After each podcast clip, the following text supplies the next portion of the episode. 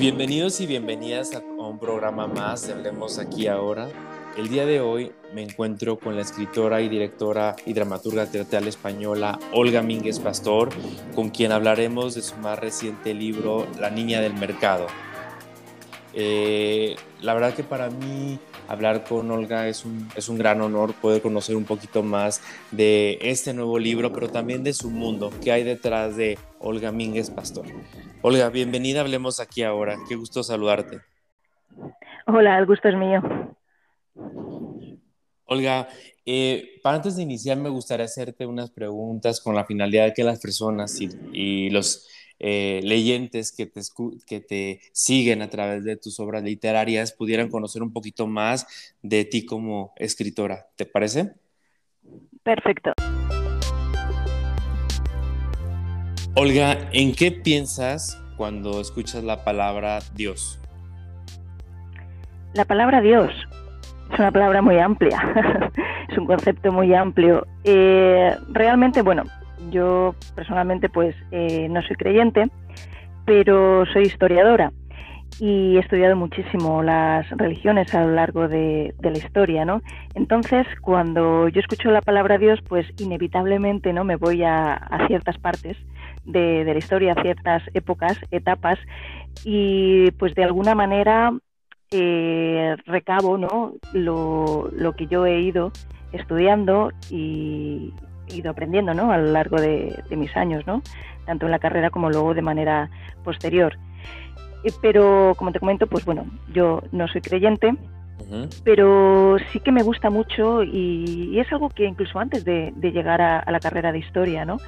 Eh, estudiar las religiones y sobre todo su impacto a, la hora de su impacto en las sociedades, ¿no? En, la población, porque me parece muy, muy, muy interesante.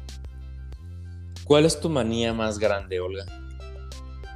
Pues tengo muchísimas manías, la verdad. Reconozco que a nivel personal eh, tengo muchísimas, pero no son manías eh, muy grandes, sino son manías, como yo digo, del día a día, ¿no? De, de por ejemplo, mm, siempre cuando estoy escuchando la radio en el coche o viendo televisión, eh, dejar, por ejemplo, el número de volumen en números par, ese tipo de cosas. Cuando subo bajo las escaleras tengo que pisar todos los escalones, no me salto ninguno. Son cositas eh, pequeñas del día a día que al final, de alguna manera, pues también eh, configuran tu personalidad, ¿no?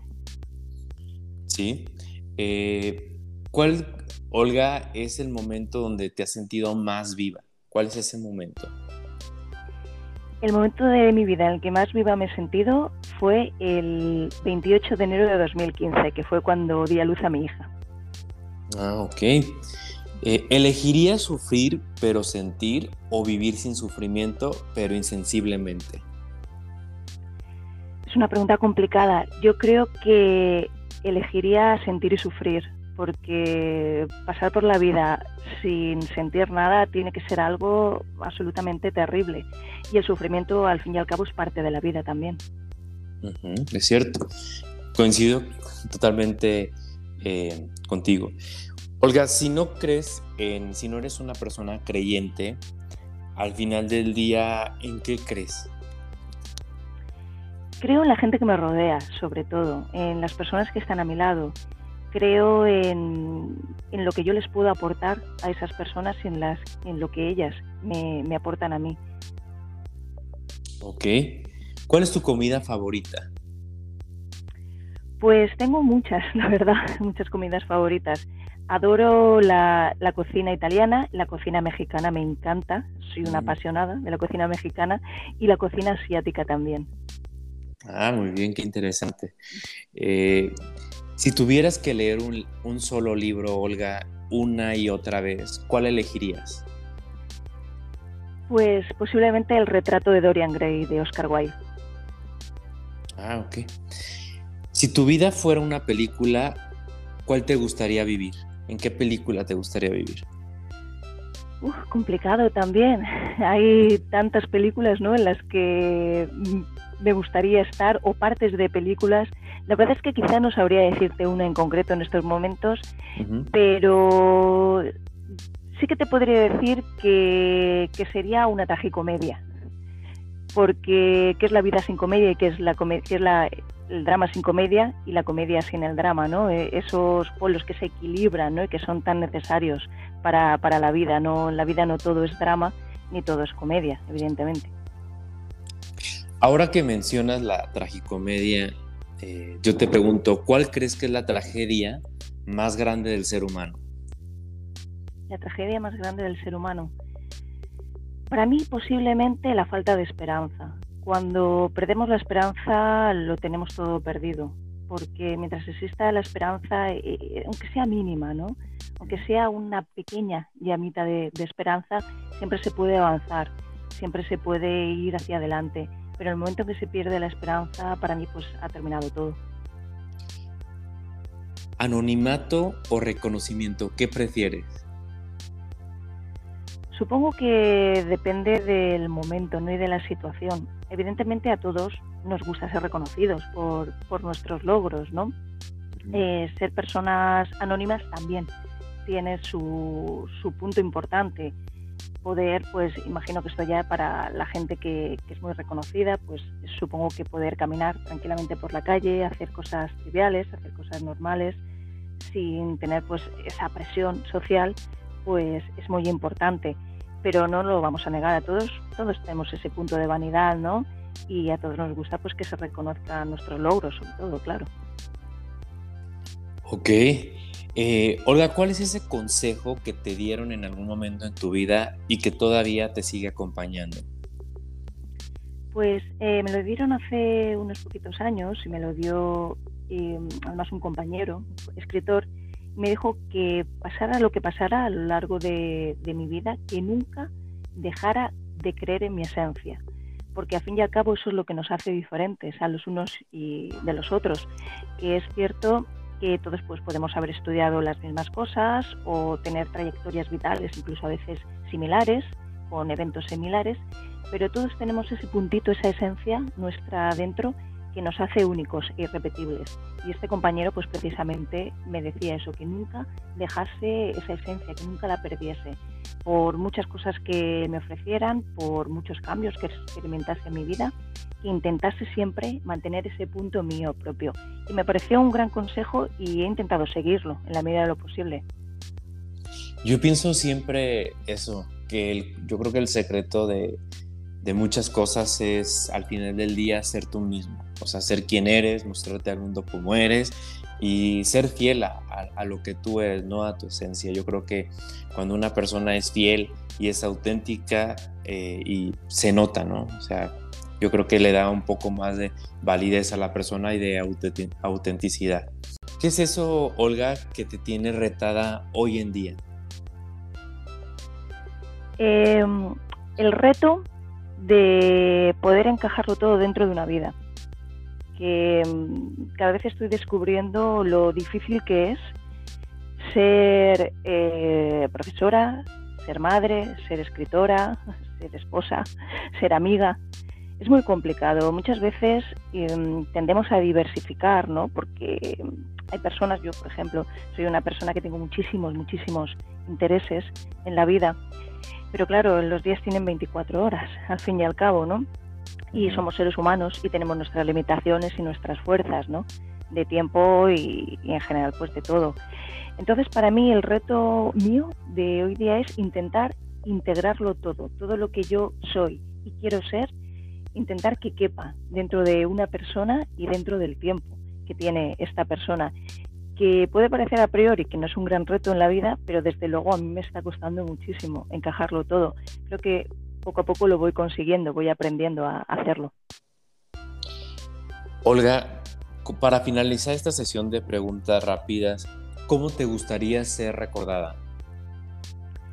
Me gustaría sobre todo ser recordada como una persona leal, una persona honesta, y una persona que estuvo ahí para los suyos cuando la necesitaron. Sobre todo eso, más allá de famas o otro tipo de reconocimientos, porque me parece que es la esencia y que es lo importante, lo que te llevas y sobre todo lo que dejas a los demás.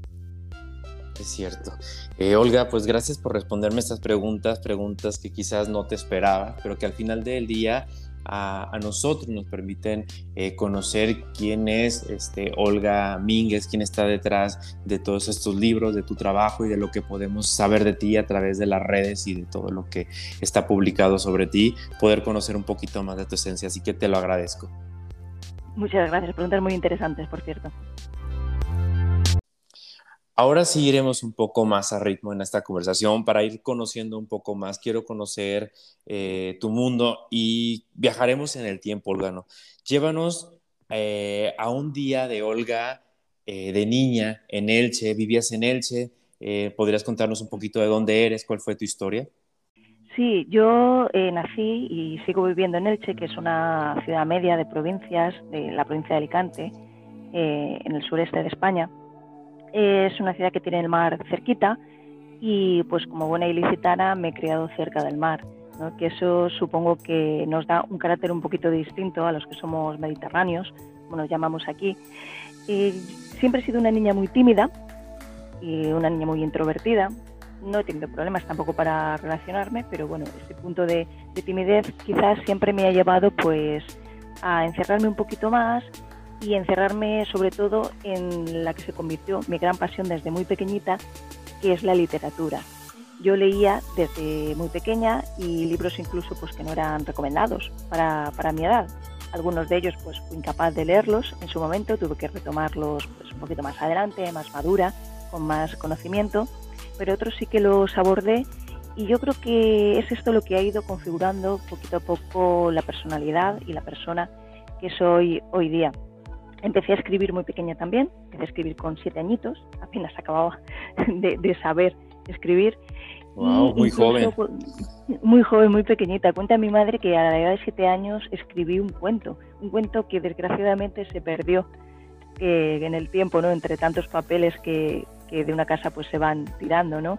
Que al fin y al cabo es normal. Y que me hubiese encantado con los años poder recuperar y, poder haber leído nuevamente, ¿no? Para, para reencontrarme con, esa niña de siete años que todavía no sabía que quería ser escritora, pero que algo dentro de ella pues ya lo intuía. Mm, y sin duda, eh, ahora sí que traías el, talento nato, ¿no? De contar historias, el talento de escribir y de comunicar a través de la escritura.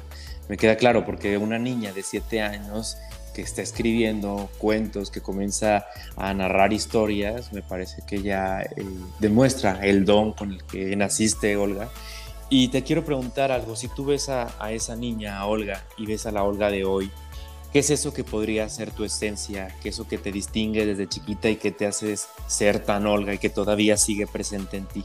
Yo creo que, es el de dentro para afuera.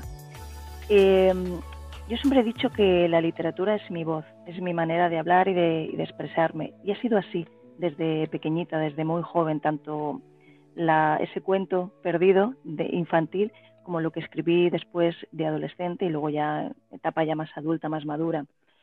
Siempre eh, cuando trato algún tema, son temas que normalmente a mí me preocupan, me revuelven las entrañas y necesito expresarlos, necesito tratarlos y luego otra vez de, la literatura, ya sea teatro o, narrativa. Pero como digo, es, son cosas muy internas mías que necesito de alguna manera compartirlas, ya sea pues em, algún sentimiento propio, interno, eh, alguna tortura interna, como digo yo algunas veces, o un tema social que me preocupa muchísimo y que quiero pues compartirlo, dar mi visión o incluso temas que, he ido estudiando ¿no? en la carrera a lo largo de mi labor docente y que también me, apetece compartirlos con, los demás, con los lectores en este caso. Eh, Olga, es, es bien interesante conocer, para, o sea, que las personas que te escuchan y que te están conociendo por primera vez, sobre todo aquí en, en América Latina, es bien interesante que para mí que, que siempre conozcan como la historia de la persona para que puedan entender su trabajo, ¿no? A veces muchas cosas de las que hacemos vienen de nuestra infancia, de nuestra adolescencia, de nuestras raíces y poder conocer y entender un poquito más tu mundo para poder comprender eh, la línea literaria por la que te has inclinado. Y quiero hablar el día de hoy de este nuevo libro que estás presentando que se llama La Niña del Mercado. Eh, ¿Podrías platicarnos cómo nació este libro, de qué trata y de qué, y de a qué público va dirigido? Sí, La Niña del Mercado es una novela negra y novela histórica, es una mezcla de ambas. Es la segunda parte de una primera novela que publiqué que se llama La absurda existencia de Leila Conde, que es una novela negra. Pues La Niña del Mercado es su segunda parte en el sentido de que eh, continúa con los mismos protagonistas, es el segundo caso importante de, en este caso, el protagonista, el inspector Leonardo Vélez, aunque sí que, y además siempre lo señalo, se puede leer de manera independiente a la primera parte, no, no es el mismo caso, aunque sí que sea el, mismo protagonista. Pues como digo, es una novela negra con tintes históricos porque nos lleva sobre todo a, momentos antes de estallar la guerra civil en España, el transcurso de la guerra civil y luego posteriormente lo que ocurre con ciertos personajes. Sobre todo me centro en un hecho que ocurrió en 1938 aquí en, Alicante, cerquita de, mi ciudad, que es el famoso bombardeo del mercado central de Alicante.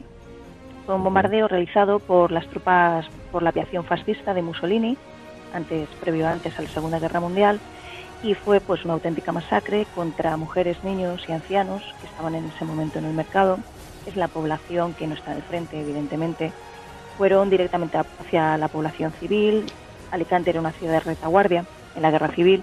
Además lo hicieron con toda la conciencia del mundo porque en la playa que hay en Alicante, una de las playas, la llamada playa del Postiguet, pues hay unas escuchas antiaéreas y lo que hizo la aviación de Mussolini fue rodear hacia el interior para evitar esas escuchas, que la gente no tuviese tiempo de, de ir a los refugios, porque durante la guerra civil, cuando iba a haber un bombardeo inminente, sonaban unas alarmas en las ciudades y la gente se metía corriendo en los refugios que estaban en cada punto establecidos dentro de la ciudad. Pues bien, eh, este bombardeo, como digo, fue hecho directamente para ir contra la población, para acabar con, para masacrar a la población civil y de alguna manera también minar la moral de los soldados que están en el frente y que saben que sus familias, mujeres, hijos están siendo bombardeados en su ciudad de, de origen, ¿no? Pues me basé sobre todo en este bombardeo porque, aunque bien es cierto que últimamente se está recuperando mucho esta memoria histórica, eh, ha sido un bombardeo bastante borrado, bastante olvidado ¿no? de la guerra civil y es posiblemente uno de los que más población civil murió directamente. Incluso murió más gente que en el famoso bombardeo de Guernica, que Picasso pintaría un cuadro ¿no? a, la población de Guernica. Pues en Alicante murió más gente en este bombardeo y había quedado un poquito pues ahí en el olvido, ¿no? Ahora, como digo, afortunadamente se está recuperando.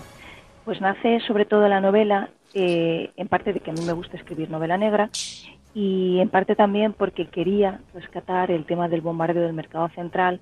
Yo ya lo había tocado antes en una obra de teatro llamada Pasajes a Orán, pero claro, el teatro tiene el que es reducido ¿no? en cuanto a espacio, en cuanto a tiempo no puedes expresar mucho más allá de lo que dura, de la hora y media, ¿no? que, suele durar una obra de teatro. Entonces, la narrativa te permite ahondar más en los personajes, en sus vidas, sueños, en sus pesares, ¿no? Hacer que, el público los conozca más todavía, que conozca su historia y que al final empatice con su drama, ¿no? Que, en parte también es, es, un poco el objetivo, ¿no? De, de esta novela, que sea conocido lo que ocurrió y sobre todo que sean conocidas todas esas víctimas anónimas que se llevaron las bombas y de las que ya nunca más se supo.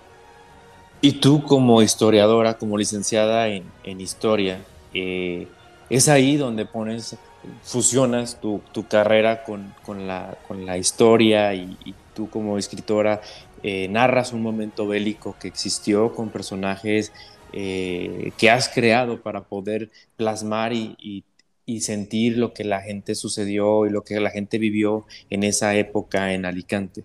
Claro, utilizo mis conocimientos, también utilizo el manejo de las fuentes, se está escribiendo algo, algo histórico, aunque sea ficción, ¿no? Pero si tiene su base histórica, me parece que, que, utilizar bien las fuentes es algo mm, que es esencial, ¿no? Utilizo eso, utilizo también, porque por ejemplo cuando escribí Pasajes a Orán y posteriormente La Niña del Mercado, hablé directamente con víctimas, víctimas pues que ya muy mayores, incluso algunos han fallecido en los últimos años, pero que todavía recordaban el suceso, ¿no? fueron presentes, estaban ahí, sobrevivieron y ya digo, aunque fuesen muy mayores, pues todavía lo tenían ahí en la memoria. Me parece importante utilizar, eh, como digo, pues todos mis conocimientos, sobre todo este manejo correcto de, las fuentes, para poder contar de una manera realista este drama. Luego ahí ya lo unimos con la ficción, con estos personajes creados de manera ficticia, pero yo siempre digo que de base real, ¿no? Porque al final no son más que una reconstrucción de, de, toda esa gente con la que me fui entrevistando en su momento, coger pinceladas de un sitio, de otro, y al final pues crear una serie de personajes con base muy real, personajes que no existieron con esos nombres y apellidos, pero que su esencia sí que existió, que son a lo mejor la mezcla pues de varias personas, de varios testimonios con los que pude afortunadamente contar a la hora de, de construir toda la obra de teatro en un principio y la novela posteriormente. ¿Y dónde eh, se puede encontrar esta novela? Para las personas que nos escuchan, ¿dónde pueden adquirir la novela? ¿Se puede adquirir a través de alguna página en internet, a través de eh, una plataforma? ¿Dónde está disponible? Está la novela disponible en cualquier plataforma, eh, Amazon, cualquier web de venta de libros de aquí de España, el Corte Inglés, Casa de Libro.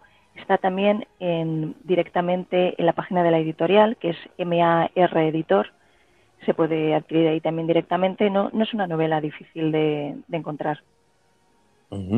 Y pienso que cada novela, cada libro que escribes, eh, Olga, te va marcando, ¿no? Como persona, como escritora, ha sido muy, muy reconocida por diferentes este, publicaciones que has hecho, pero ¿cuál ha sido también otra publicación que para ti haya sido como un punto de inflexión, que a partir de, de haber publicado esa novela o ese libro, eh, haya marcado sí o sí un, antes y un después en tu vida? Pues yo diría que una obra de teatro que se llama Victoria viene a cenar. Es una obra que ganó el premio El espectáculo teatral en el año 2016 y que desde el año pasado pues hay una compañía en Madrid que le gustó el texto, la compañía Pisando Escenario, la directora Carmen Nieves se enamoró del texto, hizo un casting, cogió a dos actrices que se llaman Rebecca Fer y Tiffany Warch y desde entonces la están representando en Madrid con muchísimo éxito, con unas críticas muy positivas. Victoria viene a cenar es una obra también histórica que trata sobre dos personajes femeninos que son Clara Campoamor y Victoria Kent, que se hicieron sobre todo famosas porque durante los años de la Segunda República, en 1931, la mujer en España no tenía derecho a voto.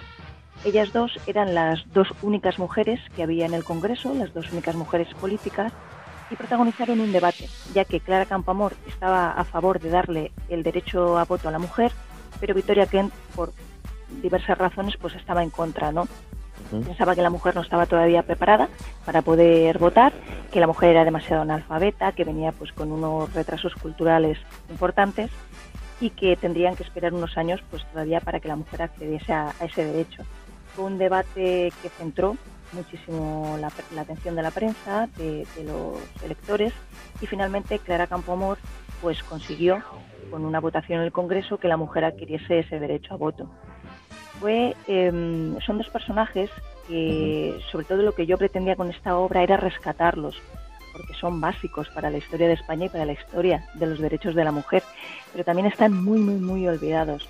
No solo hicieron esto, no solo está este debate, ambas hicieron muchísimas cosas, sobre todo Victoria Kent después en la Segunda Guerra Mundial en el exilio realizó una labor impresionante. Dos mujeres eh, abogadas, políticas, de haber defendido el, voto de la mujer, se marchó y no pudo regresar ya después a España nunca más, murió, en, murió fuera del exilio. Y, son dos mujeres pues que parecen muchas veces olvidadas, ¿no? Yo siempre cuento la anécdota que una vez hablando con, con una compañera una compañera eh, en el centro donde yo trabajo, en el centro de secundaria y bachillerato. Y me comentaba que Victoria Ken le sonaba a nombre de calle, a nombre de calle, y no sabía quién era Victoria Ken. un, personaje tan, tan importante ¿no? para, para la historia de, de, la mujer y la historia de España en general. Entonces, pues me apetecía sobre todo recuperar estos dos personajes. Escribí la obra, me costó mucho documentarme porque no había tanta bibliografía sobre ellas en español. Y cuando conseguí ya pues montar la obra se publicó, ganó, como digo, el premio del espectáculo teatral, pues esta compañía se, se hizo eco, la conoció la obra la puso en escena y la verdad es que para mí ver esa obra representada en, los escenarios de Madrid, con el éxito que está teniendo, con las críticas tan positivas y sobre todo ver las palabras del público, de la gente que, te llega y te dice, ya sea por redes sociales o, en persona, oye, muchas gracias porque no sabía quiénes eran estas señoras, gracias por recordar su historia, por no dejar que se borrase, por no dejar que cayera en el olvido. Eso para mí mm, es el mayor premio de todos. Y por ejemplo, Olga, cuéntanos tu sensación cuando tú estabas por primera vez sentada en el teatro viendo esta obra y ver tu trabajo plasmado, todo este trabajo de, que te llevó mucho tiempo de recaudar eh, información, de investigar, de crear, reconstruir los hechos de estos dos grandes personajes que, como dices, fueron un parteaguas para los derechos de la mujer en España. ¿Cuál fue tu sensación al ver la obra que tú escribiste por primera vez eh, verla en el teatro? La verdad es que es una sensación muy rara, muy extraña, porque estás en el público, estás viendo a las actrices eh, decir el texto, interpretar el texto, además de manera magnífica, y hay, hay momentos en los que dices, realmente yo he escrito esto, realmente este es mi trabajo, ¿no? Y está sirviendo para algo, no simplemente para ser publicado en un libro y, y ya está, ¿no? Está sirviendo de manera didáctica, está transmitiendo emociones, está mm, hablándole de tú a tú a este público que, está viendo la obra junto a mí. Es una sensación muy rara, pero es una sensación muy gratificante de pensar lo que he hecho, todo el esfuerzo ha servido para algo. Olga, tú como escritora, cuéntanos cuál es esa arma secreta, lo podríamos llamar así, eso infalible, que si lo tienes, sabes que siempre te va a funcionar como escritora. Yo creo que volvemos y recuperamos un poquito de lo que hablábamos antes, el tema de la esencia. En el momento en que te traicionas e intentas hacer algo que, no eres tú, que no parte realmente de lo que tú sientes, de lo, de lo que hay dentro de tu interior, eh, yo creo que ahí realmente es cuando las cosas van mal, cuando las cosas fallan. Que las cosas pueden ir mal de cualquier manera, evidentemente. Siempre mm, puede ser un trabajo que no guste, un trabajo que a la propia editorial no, no le guste, que tengas que reconstruir de nuevo, volver a hacer, etcétera. Pero si estás convencida de lo que tú estás haciendo, realmente es tu esencia, has puesto gran parte de ti, has puesto tu, trabajo y, y tu yo interno, creo que las cosas tienen ya un punto de partida para ir bien que después habrá que trabajar más, que habrá que rehacer, reconstruir, reescribir, por supuesto, siempre. Es muy difícil que las cosas salgan a la primera, pero mientras seas tú, ese punto de partida, como digo, ya lo tienes. Olga, ¿cómo te llevas con el fracaso? Después de hablar de todos estos momentos, por ejemplo, de, éxito que te ha ido eh, muy bien, por ejemplo, con esta obra este, teatral, haberla escrito, ¿no? Sobre esos dos personajes. ¿Cómo te llevas con, el fracaso? No sé si tengas en mente uno que te haya dolido mucho en tu, en tu historia. Y te lo digo de esta forma porque este podcast lo escuchan muchos jóvenes, ¿no? Y a veces creen que las personas que ven como referentes en ese programa Muchas veces son escritores, periodistas, terapeutas o gente del medio que son conocidos y piensan que, no tuvieron que pasar por algún no para llegar a un sí o para acertar, ¿no? Para que su trabajo fuera reconocido. En este momento se te llega a tu mente algún no que te haya dolido mucho durante tu carrera o algún fracaso que quizás te dolió o que no lo esperabas. Sí, sobre todo al principio, yo como estoy segurísima, la gran mayoría de mis compañeros al principio tuve muchísimos nos. Es que para llegar al primer sí tienen que haber muchos nos antes. Y es, eh, es complicado no venirse abajo, no echarse para atrás, no tirar la toalla, porque cuando e, encadenas un no tras otro no, que al principio es evidente que va a ser así, sobre todo si eres alguien pues que no tiene un nombre, que eres una persona joven, que no tiene cierta experiencia todavía, pues vas a, esos noes los vas a ir encadenando es así. Pero claro, cuando llega el primer sí, es cuando dices, todo lo anterior valió la pena. Yo lo que se me permite recomendaría, aunque no soy mucho de recomendar, pero sí que recomendaría, y sé que es muy complicado porque yo he estado ahí, igual que muchos de mis compañeros, es no pararse. No, el no duele, pero el no duele hoy, eh, me voy a la cama y mañana por la mañana vuelvo a intentar que haya otro sí, que haya un sí, que llegue ese sí. Si hay otro no, lloro un día, pero al día siguiente vuelvo otra vez a la carga, porque es la única manera. La, escritura es, eh, el mundo de la literatura es muy difícil, es muy duro, hay muchísima oferta, hay muchísima gente. Llegar hasta una editorial que decida apostar por ti, pues es muy complicado, evidentemente. A todos nos ha costado llegar hasta ahí, pero si tiramos la toalla, si nos paramos en el camino, evidentemente, pues no vamos a conseguir, no vamos a llegar a esa meta. O sea que yo sé que es muy complicado, es muy difícil porque desanimarse es lo más fácil del mundo, eh, sobre todo en un mundo como este, en el mundo del arte, que al final pues es un mundo de egos, como, suelo decir.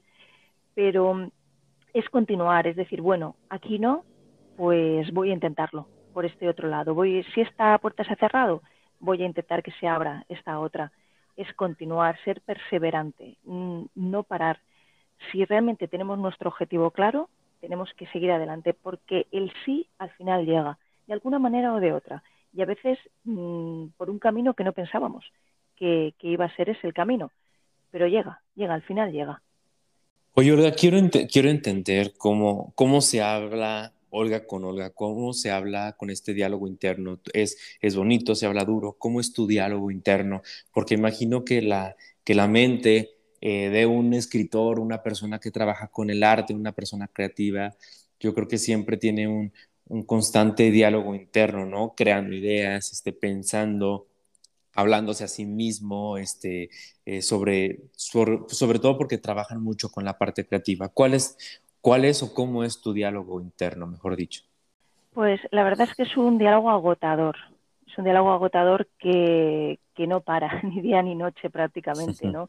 Yo creo que, que, a veces las personas que nos dedicamos al algo artístico nos cuesta mucho descansar, dormimos muy poco, porque cuando tenemos algo en mente tenemos que intentar plasmarlo, ¿no? O solucionarlo de, de alguna manera. Además, yo soy una persona que reconozco que soy muy exigente y muy dura conmigo misma. Siempre tiendo, intento tender hacia, hacia la perfección, esa perfección que evidentemente no existe, en ningún lugar. Pero eso, claro, ¿qué te lleva? Te lleva al final a, ser demasiado exigente, a, maximizar los fracasos y minimizar los logros, los triunfos, que no es algo positivo para nada. Mm, pero claro, ser justas, mm, ser, eh, llegar a ese equilibrio, pues muchas veces también es complicado. También es bueno exigirse, evidentemente. Si no te exiges no vas a mejorar si no incides en tus errores, pues nunca los vas a superar, está claro. Pero también a veces es bueno dejarse un poquito llevar ¿no? por el éxito y los triunfos y decir, bueno, mm, sí que lo, hago bien, será que lo hago bien, ¿no? Si la, gente, pues los lectores, sobre todo los espectadores de teatro, me llegan continuamente, ¿no? Con eh, frases bonitas, te llegan con gracias por haber escrito esto, por me ha encantado, pues al final piensas, bueno, algo estaré haciendo bien, ¿no? Pero también es importante no dejarse mecer por, esos triunfos e incidir también en los fracasos, incidir en los errores para intentar pues, corregirlos, mejorarlos, pero sin ser tan autoexigente como soy yo, por ejemplo, ¿no? Porque eso al final se convierte en un quebradero de cabeza para, para la persona. Y como dices, muchas veces nosotros mismos somos como nuestros jueces más severos, ¿no? Somos a veces eh, más duros que otras personas con nosotros mismos. Nosotros muchas veces somos muy duros con nosotros mismos y yo creo que a todos nos pasa, eh, nos dediquemos a lo que nos dediquemos, muchas veces eh, nos presionamos tanto y somos a veces poco amables y somos a veces tan duros y tan críticos que a veces hay que trabajar con esa parte para poder cómo fluir y entender y comprender, ¿no? Que al final de cuentas vamos en ese proceso de aprendizaje en la vida. Y quiero preguntarte algo, eh, Olga, tú que trabajas eh, siempre con esto, eh, con, el término de la muerte, al, escribir, por ejemplo, momentos históricos bélicos, al, poner estas, en estas, este, se podría decir, obras negras, ¿cómo percibes tú la muerte, Olga? La, la muerte, mm, al final, aunque la percibamos como el drama que es también yo siempre trato, porque evidentemente es algo que pienso mucho al trabajar en novela negra o novela pues histórica con, siempre muchos pasajes bélicos de por medio, siempre trato de, verla como parte de la vida, mm, evidentemente, ¿no? No hay muerte sin vida, ni vida sin muerte. Em, es complicado, es complicado porque necesitas salir un poco de ti misma, ¿no? de, todo lo que tienes alrededor y em, intentar ver pues esa parte ¿no? de la naturaleza, ¿no? que al fin y al cabo la muerte es, es un proceso natural de, de, todo ser vivo. Es muy complicado y hay veces pues que me he encontrado que no he conseguido y salir de mí misma, que no he conseguido pues mm, poner esa barrera sentimental y, y, al final esto te, te, afecta, quieras o no. recuerdo, por ejemplo, en La Niña del Mercado precisamente hubo un pasaje, uno de los capítulos que estaba escribiendo, que me pasé todo el capítulo llorando y escribiendo al mismo tiempo, porque estaba describiendo la muerte de un personaje que justamente ese personaje en teatro, cuando se representó la primera vez en teatro, la persona que, el actor que representó ese personaje era mi hermano.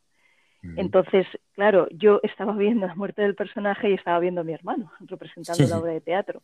Y fue muy complicado, me pasé todo el tiempo llorando mientras escribía, ¿no? Que luego lo tuve que volver a reescribir porque, claro, aquello eh, tenía mucho más de sentimental que de estructura real literaria, ¿no? Que era al fin y al cabo lo que tiene que tener, una mezcla de, de ambas. Entonces, eh, cuando trabajas con, con la muerte o hablas mucho de la muerte en tu obra, tienes que intentar, sobre todo, eso, salir, poner una barrera e intentar llegar a alcanzar ¿no? ese pensamiento que es el pensamiento real, ¿no? que la muerte pues es un proceso más y es parte de la vida y, no hay más. Pero claro, evidentemente la muerte tiene todo el drama del mundo, encierra todo el drama del mundo y al final somos humanos y al final nos afecta. Es cierto, completamente.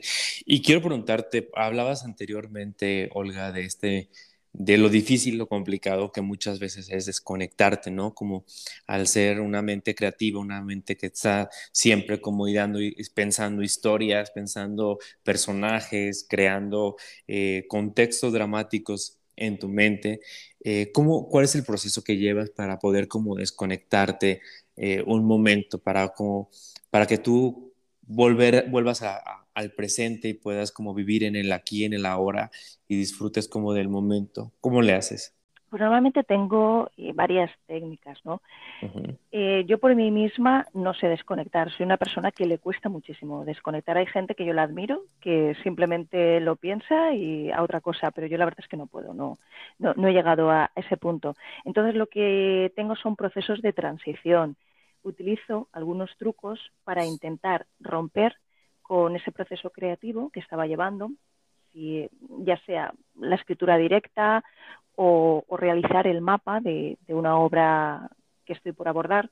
Entonces, como digo, pues llevo ahí una ruptura y luego pues a través de una transición que normalmente es o a través del dibujo, que me gusta muchísimo dibujar, a través de la música también, pero eligiendo muy bien qué tipo de música, porque hay músicas que te transportan, que te llevan nuevamente a, ese proceso creativo. De hecho, cuando estoy escribiendo, muchas veces escribo con, música muy escogida para cada momento, para que un poquito realce esas sensaciones que necesitas tener a la hora de crear, a la hora de escribir. O muchas veces lo que hago es simplemente ver vídeos, por ejemplo, de patinaje artístico, que me encanta también, para intentar pues romper ahí un poquito y volver encauzarte hacia la vida real y ya puedes realizar las tareas que tengas que hacer, ya sea pues como docente, como madre o, lo que sea. Olga, eh, para mí durante esta conversación ha sido un privilegio poder ir conociéndote, más allá de haber conocido esta, eh, tu nueva obra que se llama La Niña del Mercado, que es tu más reciente eh, creación. Eh, a mí me gustó mucho poderte conocer a ti como persona, conocer quién es Olga Mínguez, conocer quién está detrás de esta escritora que, conocemos. Y fue bien interesante poder descubrir y que tú permitieras abrir un poco de, esa historia y de esa eh, vulnerabilidad que todos tenemos para mostrarte al mundo como eres. Yo pienso que en cada obra que tú escribes siempre dejas una esencia de ti, una parte de ti. Y yo quisiera, antes de irnos, Olga, eh, que le dieras un último mensaje a todas las personas que hoy nos están escuchando y que te están conociendo. Eh, quizás hay gente que te escucha, que ya te conoce, pero hay gente que te está escuchando por primera vez Y en este programa, Olga, hablamos mucho de, la importancia de la salud mental, de darles herramientas a las personas. Y siempre, como es costumbre, al final de una entrevista, eh, me gusta pedirle un consejo a, nuestro invitado y en este caso a ti, para que les des un mensaje a todas estas personas que quizás están pasando por una situación compleja, llámese situación de depresión, ansiedad, o un momento oscuro que estos últimos años después de pandemia se ha incrementado mucho más en los jóvenes y en general con las personas. Pero quizás eh, un joven no tiene todavía la madurez que tiene un adulto, ¿no? Para poder sobrellevar este tipo de, cosas y llegan a, un momento en el que pueden perderse y pueden eh, perder como ese sentido a vivir. ¿Tú qué mensaje les darías a todas las personas que nos escuchan el día de hoy? Pues te agradezco muchísimo de verdad que, me des la oportunidad de, hablar de esto porque precisamente yo trabajo con adolescentes, soy profesora y como bien dices, eh, el tema de la salud mental es un tema que ha estado muy tabú, que ha estado muy callado, eh, pero que en los últimos años, a raíz de la pandemia, pues eh, ha estallado, ¿no? Nos ha estallado a todos un poco en la cara y sobre todo por parte de los jóvenes, ¿no? es un tema muy complicado. Me he encontrado en los últimos meses mm, auténticos casos complicados en este sentido. Y lo, el único consejo que creo que puedo dar realmente es que no se callen, que por favor no se queden solos, que no se aíslen, que hablen, que lo cuenten a alguien, ya sea un familiar, ya sea un amigo, ya sea un profesor, alguien, alguien que, que pueda dar esa voz de alarma, que pueda, si esa persona no ayudar, directamente buscar la ayuda. Porque cuando una persona cae en las garras de, enfermedades como la depresión, por ejemplo, es muy difícil que por sí sola pueda avanzar. Necesita una ayuda, una ayuda especializada. Así que yo que lo que diría, el gran consejo que daría, que me parece básico, es el primer paso. Que por favor lo digan, a quien sea, a la persona que esté más cerca.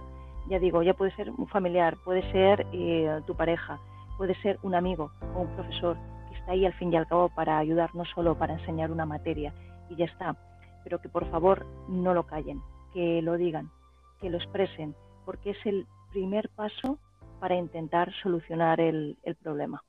Olga, pues muchísimas gracias por, por, este mensaje, muchas gracias por estar en esta conversación, en este podcast.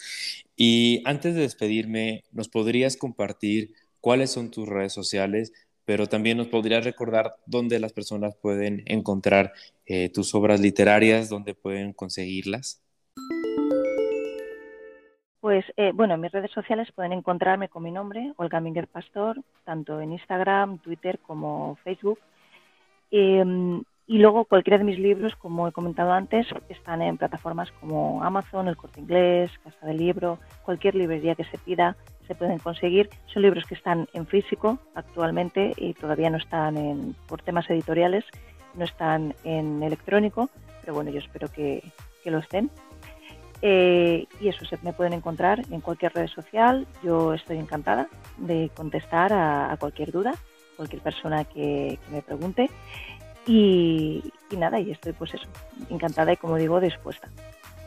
Olga, pues muchísimas gracias por, permitirme conversar contigo, por estar en este momento contigo aquí eh, en esta eh, conversación que más allá de lo profesional fue también una conversación profunda porque pudimos conocer un poquito más de ti, más de tu esencia y más eh, saber de poder entender, como te lo decía al inicio, de dónde vienen todas esas historias y ahora puedo entender cómo escribes de algo que pasó en Alicante, que es eh, la zona donde tú vives, cómo eh, tu carrera como licenciada en historia lo llevas a esta parte de escritora, contándonos y narrando historias y, y resucitando historias que quizás estaban casi perdidas para traerlas a las nuevas generaciones y que puedan conocer a estos grandes personajes. Así que yo en lo personal quiero agradecerte mucho y agradecerle también a todas las personas que el día de hoy nos acompañaron.